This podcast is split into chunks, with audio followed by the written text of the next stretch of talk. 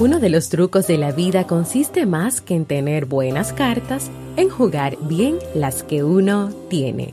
Walter Rizzo. ¿Quieres mejorar tu calidad de vida y la de los tuyos? ¿Cómo te sentirías si pudieras alcanzar eso que te has propuesto? ¿Y si te das cuenta de todo el potencial que tienes para lograrlo? Bienvenida al programa que te ayudará a desarrollar hábitos, establecer mejores relaciones, empoderarte y potenciar tu estado de felicidad personal.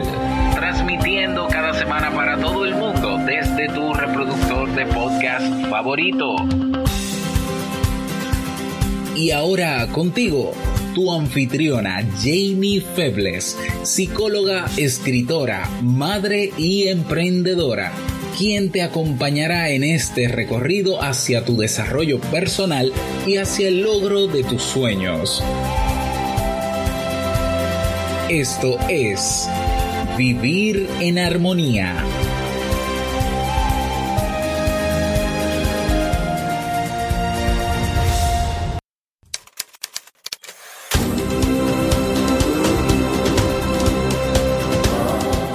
Bienvenidos al episodio 91 y a la tercera temporada de Vivir en Armonía. Mi nombre es Jamie Febles y estoy muy contenta y feliz de poder encontrarme compartiendo contigo en este espacio. En el día de hoy estaremos compartiendo el tema El ideal de belleza que nos han vendido, así como el libro para este mes de octubre. Entonces, ¿me acompañas?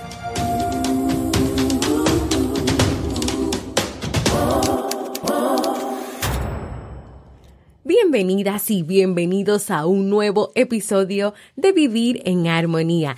En el día de hoy, tal como lo dije en la bienvenida o introducción, estaremos trabajando el tema de la belleza, en específico el ideal de belleza que la sociedad, que la familia, que las personas a nuestro alrededor nos han vendido, tal vez con el objetivo de que tú puedas identificar qué tanto tú has comprado eso que te han vendido, qué tanto eso te está afectando a ti en el día de hoy como mujer y como hombre, porque también los hombres son, se ven afectados por este tema de, de la belleza, de la perfección de la belleza. Así que nada, vamos a comenzar a trabajar el tema del día de hoy. En casi todas las épocas y culturas, la belleza ha sido admirada como un don especial. De manera similar, las sociedades se han caracterizado por sancionar la fealdad. Es común ver cómo los niños se burlan de los gorditos, de los bajitos, los altos, los que tienen la nariz muy grande o muy chiquita o muy ancha, los que son demasiado flacos. Y no es sorprendente que los extremos sean considerados raros o atípicos. Lo que llama la atención es que resultan desagradables. El juicio estético que la cultura da a la apariencia física tiene enormes consecuencias para el futuro de las personas. Tal como lo sustentan un número considerable de investigaciones, las opiniones se ven afectadas por el grado de atractibilidad del observado, o sea, qué tan atractiva esa persona es, o sea, esa persona que es observada y dice otra forma, lo que quiero decir con todo esto es que los juicios hacia las personas hermosas son mejores y son más buenos que hacia una persona que no lo sea. Y esto ha sido estudiado. No hay un criterio universal de belleza. El patrón ideal de lo que es hermoso se aprende a través de la experiencia personal y social con tu entorno, con el medio que te rodea. El grupo de referencia y las relaciones que tú estableces con las personas son determinantes para ese criterio, para ese ideal de belleza que te puedes haber formado, que te estás formando o que has trabajado durante toda tu vida. Por ejemplo, si el grupo que conforma tu familia o la familia considera la belleza física como un valor y el niño o la niña no reúne las características especiales de lindo o de linda, no será aceptado incondicionalmente.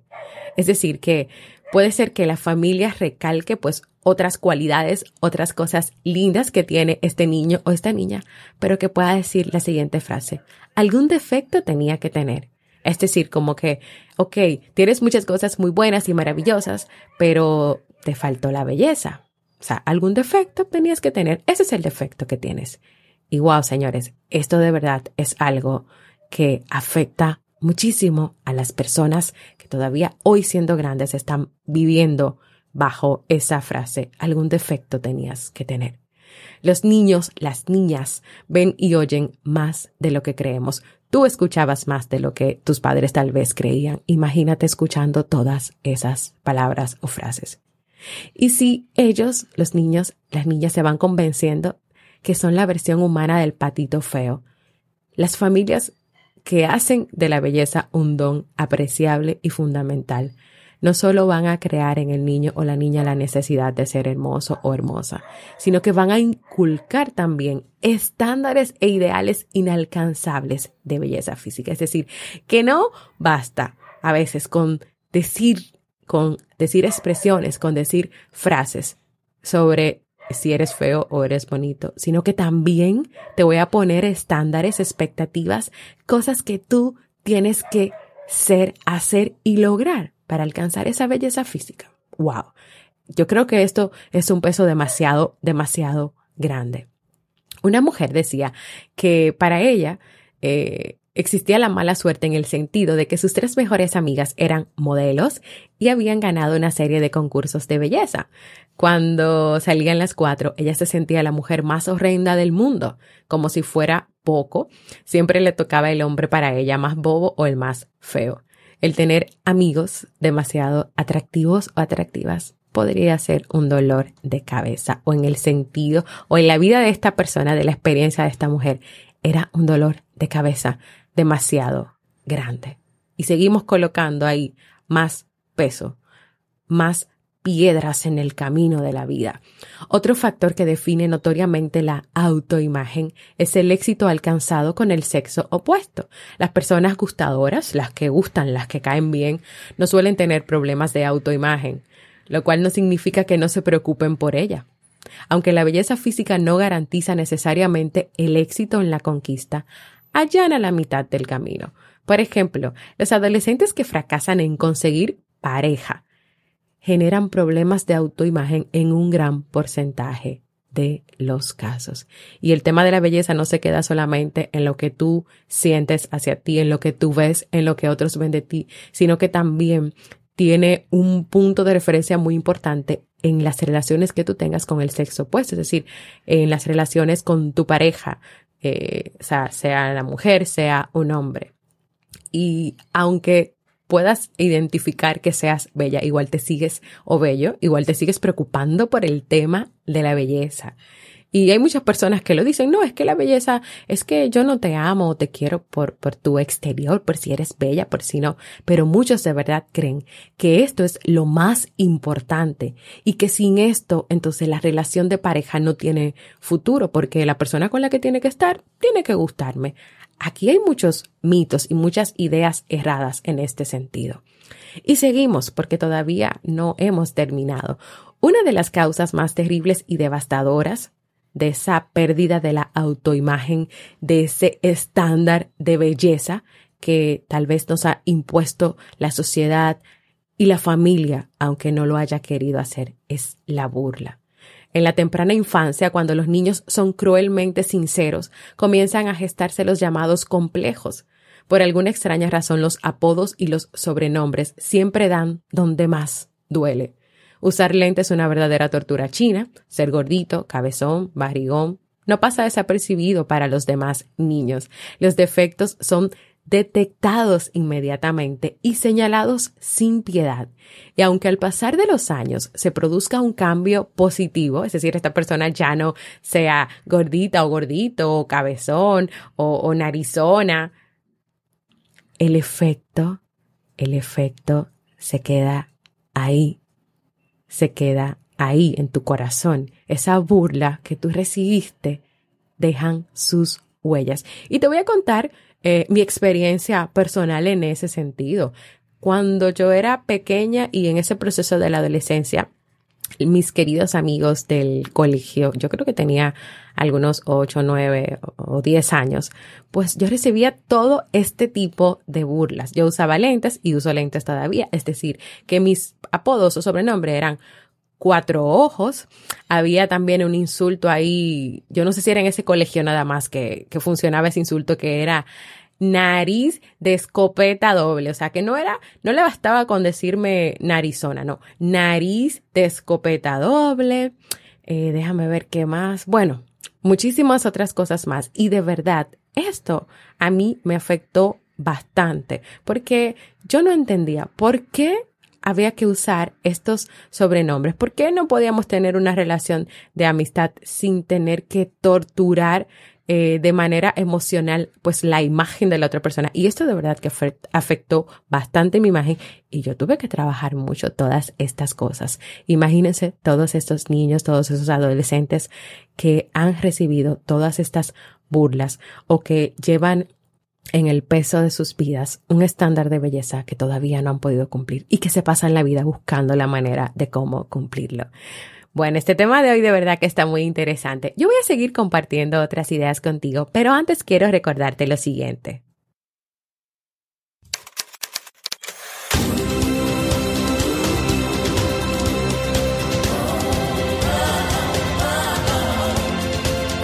Síguenos en las redes sociales, Instagram, Facebook y Twitter como Jamie Febles. Únete a nuestro grupo en Facebook comunidad Vivir en Armonía y no olvides visitarnos en jamiefebles.net. Allá te esperamos.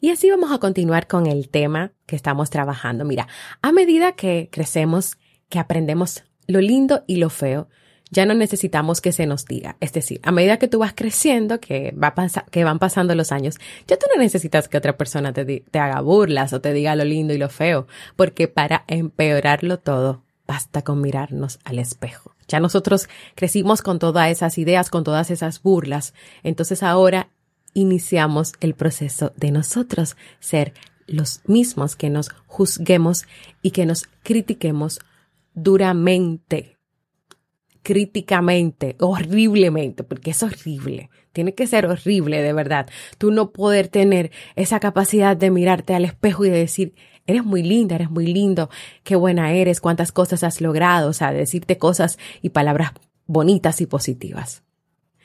Y esto comienza en este, sobre todo en el periodo de la preadolescencia y de la adolescencia, porque el adolescente comienza a mostrar muchos cambios físicos, emocionales, psicológicos, entonces comienza a hacer una revisión detallada y crítica de lo que es físicamente. Pero es lamentable de verdad que nosotros no hacemos esa evaluación detallada con cuidado, sino que somos feroces y desalmados con nosotros mismos. Y esto es muy triste. Y esto puede comenzar en la adolescencia o en la preadolescencia, pero señores, esto sigue calando en la vida de la persona. Hay muchas personas que todavía a muchísimo más años de edad lo siguen haciendo. Criticamos nuestro color de piel, el cabello, los dientes, los ojos, la piel, las piernas, los brazos.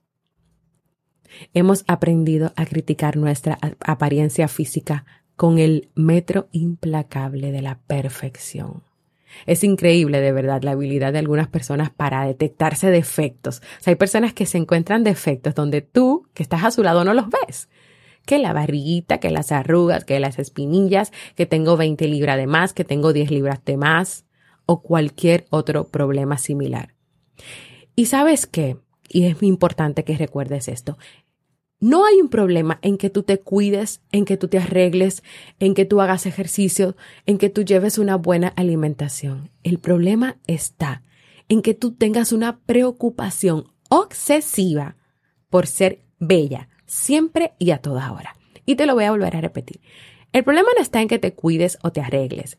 El problema está en que tú tengas una preocupación obsesiva y excesiva por ser bella, siempre y a toda hora y que sientas que si no lo haces estás mal y nadie te va a querer y nadie te va a aceptar. ¿Dónde está el problema? en todo esto que hemos conversado. Número uno, si la autoafirmación de ti misma como persona gira solo alrededor de la belleza física, esto no solo indicará que tengas una pobre vida interior, esto puede indicar la muerte de tu vida interior. ¿Y qué pasa con una persona que no tiene una vida interior que ame, que quiera, que valore? Número dos, la necesidad imperiosa de mantener la juventud y la belleza a toda costa puede llevarte a ti al aislamiento, pero también te puede llevar a la depresión. Si tú quieres ganarte una depresión gratis por seguir eh, no valorándote, no amándote o no cortando ya con ese ideal de belleza que a ti no te ha traído nada bueno ni nada positivo. Número tres, muchas personas en edades de 30 a 40 años no se conforman con ser atractivas. Pueden ser atractivas en esa edad y verse muy bien, pero quieren y añoran los 18 años, los 15, como eran 20 años atrás.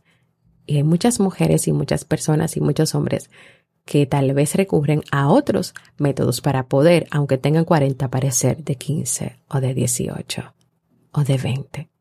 Número cuatro, las eternas comparaciones que hacen con su cuerpo y belleza con otras personas de la misma edad o más jóvenes. Ese ideal, ese ideal de perfección de belleza te lleva a compararte, puede llevarte a comparar o te estás comparando ya con otras amigas, con otras madres que tuvieron a sus hijos y al mes pues tienen su cuerpo ya perfecto, mientras que otras podemos estar luchando con unas libritas ahí de más que nos han quedado o con el mismo peso que teníamos cuando estábamos embarazadas. Esas comparaciones son, son, son de verdad que lo peor que puede pasar, lo peor que tú puedes hacer o que yo puedo hacer. Y obviamente, y número cinco, estas personas, tú, yo, todo el que tenga una necesidad de belleza y perfección con altos estándares. ¿Crees tú que se acepta a sí misma, que se aceptaría a sí misma? O que se quiere y que se ama como es. Bueno, entonces para terminar el tema de hoy, que es solo el inicio de otros episodios más, donde voy a estar trabajando el tema de la belleza, porque sé que a nosotros como madres, como mujeres, yo me incluyo porque me ha afectado y he tenido que trabajar y hacer muchas cosas para, para salir de, de, de ese ideal de belleza.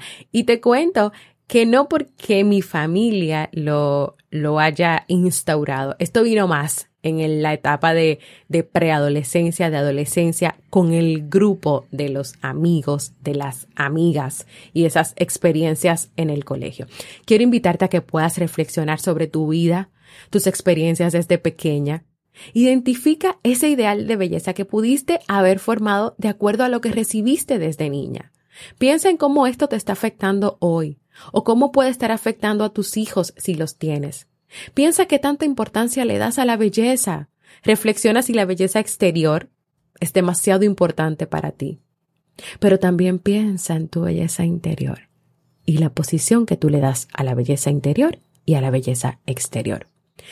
Con este tema, yo quiero y quise llevarte al origen, a los inicios del tema de la belleza, a presentarte otras ideas que pueden estar ahí sobre el tema de la belleza. Porque, como te dije al principio, voy a seguir trabajándolo. ¿Y sabes por qué? Porque este ideal de perfección y de belleza sigue haciendo daño, sigue generando expectativas y haciendo que tantas mujeres y hombres de hoy no se quieran ni mirar al espejo y sientan que son feos, que son feas y que sin esta belleza no valen nada.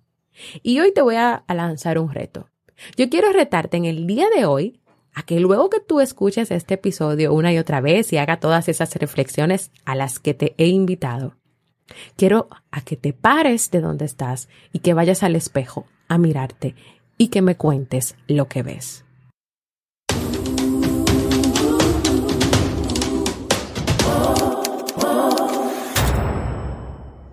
Quiero escucharte. Hice un reto para ti y quiero escucharte, quiero que me cuentes qué tuviste cuando te paraste en el espejo, cómo te sentiste, qué, qué pasó contigo. Y puedes hacerlo de muchísimas maneras. Puedes dejarme un mensaje de voz en jamiefebles.net barra mensaje de voz, un mensaje que yo pueda compartir en otros episodios de Vivir en Armonía o un mensaje que sea solamente para mí, tú me lo puedes especificar sin ningún problema, pero también me puedes escribir un correo electrónico en psi.jamiefebles.gmail.com o también puedes escribirme este mensaje de esta experiencia en cualquiera de mis redes sociales, Instagram, Twitter, Facebook, el fanpage de Facebook de Jamie Febles o también en la comunidad Vivir en Armonía. Donde tú quieras, déjame saber.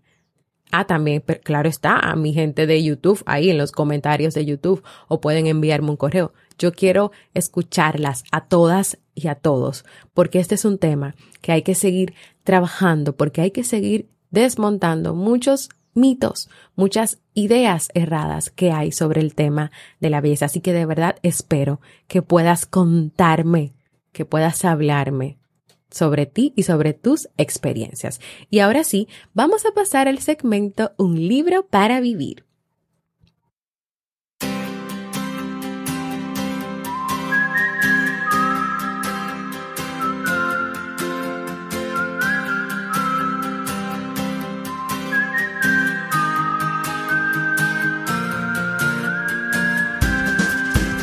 Libro para este mes de octubre es De la autoestima al egoísmo de Jorge Bucay. Muchas personas invocan cotidianamente la autoestima. Pero, ¿qué significa realmente autoestimarse? No necesariamente las mismas cuestiones que son útiles para algunos lo son para todos. Entre el yo ideal y el yo real, en ocasiones media una gran distancia. ¿Merece la pena recorrerla? Egoísta, ególatra, egocéntrico, son sinónimos. Tener miedo es estar asustado, ser fóbico o algo diferente. Si no siento culpa, soy una persona irresponsable. Todas estas preguntas están a la orden del día para muchos de nosotros. Y recorrer el camino que va de la autoestima al egoísmo con Jorge Bucay es una grata manera de encontrar respuestas. Así que si quieres encontrar conmigo esas respuestas, ven, sígueme y vamos a leer este libro juntos. Vamos a saber bien qué es lo que la autoestima, los miedos, la culpa están haciendo en nosotros hoy. Así que cuento contigo.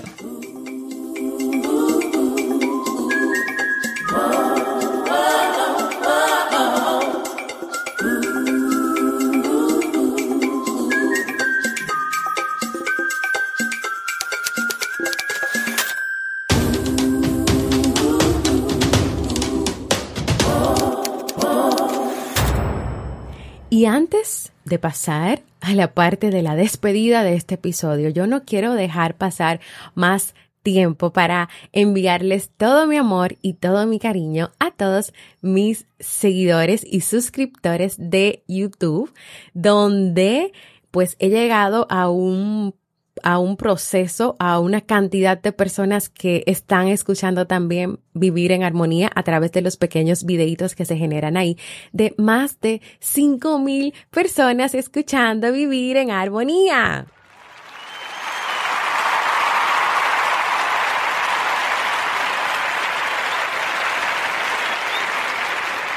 Gracias a los que ya están ahí en YouTube, gracias a los que cada día pues se van sumando, se van diciendo que sí y me dan la confianza de poder entrar en, en, sus vidas para llevarles poco a poco estos temas que son tan importantes para mejorar su calidad de vida. Muy pronto estaré preparando algo especial pues para todos ustedes. Vamos a tener un episodio en vivo desde YouTube para que ustedes puedan pues conocer quién es la voz que está detrás de vivir en armonía porque solo escuchan mi voz. Tal vez nunca me han visto así, han visto mi cara, han visto quién soy, pero yo voy a estar preparando algo para poder compartir con cada uno de ustedes y claro está, como a mí siempre me encanta, también voy a regalar unas cuantas cositas por ahí. Ahora sí, señores, vamos a despedirnos de este episodio.